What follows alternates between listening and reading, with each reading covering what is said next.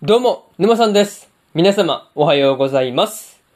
今回はですね、大の大冒険の第48話の感想ですね。こちら、語っていきますんで、気軽に聞いていってください。というわけで、早速ですね、感想の方、入っていこうと思うわけですが、まずは、一つ目ですね。北の勇者というところで、まあね、北の勇者であるノバが、まあこう、大のことをね、全然認めないような発言を連発していたわけなんですが、まあまさかね、バウスン将軍の息子だったっていうところで、まあ結構ね、驚いたところがあったなぁという話ですね。まあなんというかね、こう礼儀正しく落ち着いているですね、まあバウスン将軍とは、まあこう、まあ性格というか、まあすごいそういうところがね、正反対だなっていう感じではありましたね。そう。まあそういうところが、まあこう全然違うなっていうところで、まあそんなバウスン将軍の隣でですね、ノバが、こう、まあ自分勝手であるっていうことを、まあこう散々ディスっているレオナですね。まあ、レオナがね、そう散々ディスっていたわけなんですが、まあこれにはね、ついつい笑ってしまったなというところではありましたね。そう。まあそういうところね、まあずけずけ言うところがレオナらしいといえばレオナらしいんですけど、まあ面白かったよねっていう話で、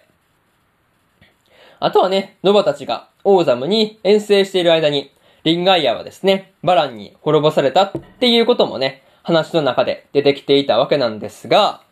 まあこう、いくらノバでもね、こう、バランにはさすがに勝てないっていうのはまあ秒読みですからね。まあそれを思うと、まああの場にいなかったっていうことは良かったのかなっていうふうには思ったりしました。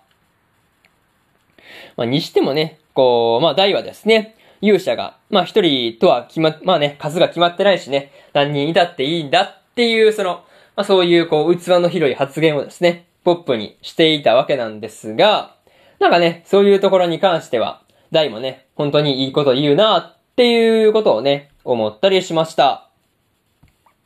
まあそういうところで、まず、一つ目の感想である、北の勇者というところ、終わっておきます。でですね、次、二つ目の感想にね、入っていくわけなんですが、圧倒的な実力差というところで、ノバがですね、ヒムと実際に戦っていたわけなんですが、まあ、こう、ノバの必殺技であるですね、ノーザングランブレードでもですね、まあ、ヒムを倒せなかったところにはですね、結構驚かされたなっていうところではありましたね。そう。まあ、何よりね、こう、ノバとの戦いをですね、まあ、こう、前座試合っていう風に言い切れるヒムがですね、まあ、こう、ぜ、めちゃめちゃ強すぎるなっていう感じではありましたね。そう。まあ、あれが前座ですかっていう感じがすごいあるんですけどね。そう。まあでもなかなかね、そういうところがヒム強えなっていう感じでした。まあ、とはいえですね、まあ、こう、陶器の剣であるオーラブレードで、ヒムに傷をつけたりとかね、まあ、こう、ヒムをね、ノーザングランブレードで吹き飛ばしたりしているっていうだけでも、まあ、こう、実力的にはね、まあ、こう、他の人たちとはね、全然違うんだなっていうところで、まあ、なんかね、普通に結構強いのは、まあ、こう、伝わってくるところではありましたよね。そう。だって、先に来ていたロモスの武術大会の、まあ、こう、ベスト8の人たちも、まあね、人たちでもですね、まあ、傷一つつけられていなかったわけですからね。まあ、それを思うと、やっぱノバって普通に強いよねっていう認識になるんですよね。そう。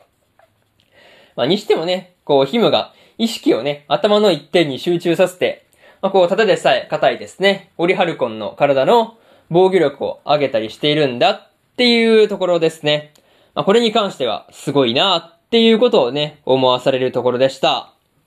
あ、そういうところで、二つ目の感想である圧倒的な実力差というところ終わっておきます。でですね、次、三つ目の感想に入っていくわけなんですが、三つ目はですね、恐ろしい呪文反射というところで、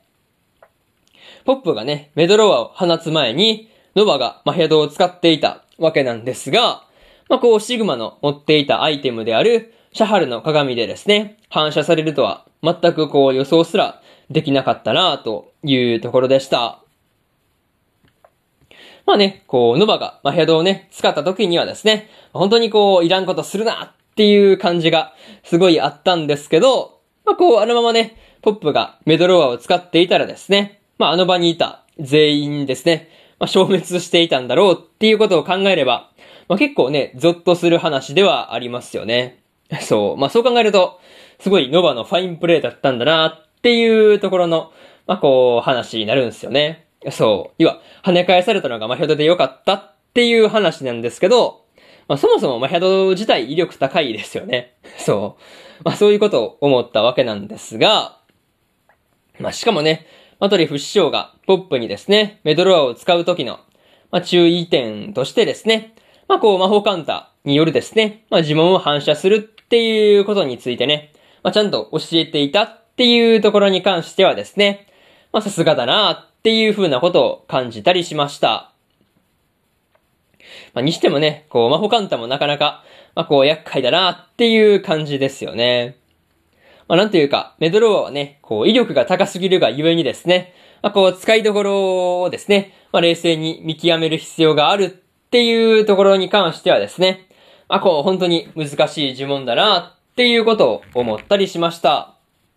そういうところで、三つ目の感想である、恐ろしい呪文反射というところ終わっておきます。でですね、最後にというパートに入っていくんですが、今回はですね、ノバが自信過剰な面が目立っていたわけなんですが、まあこう、ヒムとのね、戦いの中で、まあ自分を見つめ直すことができたっていうところに関しては、良かったんじゃないかなっていうふうに思ったりしました。あとはね、こう、ヒムがノバにですね、とどめを刺そうとした時にですね、まあこう、刺そうと登場するヒュンケルがですね、まあこう、かっこよすぎるし、いや、本当にね、いいところ持ってくなっていうので、すごいこう、まあ、震えるところではありましたね。そう。毎度毎度ね、狙ったようなタイミングで出てくるなっていうところはさて置いといて、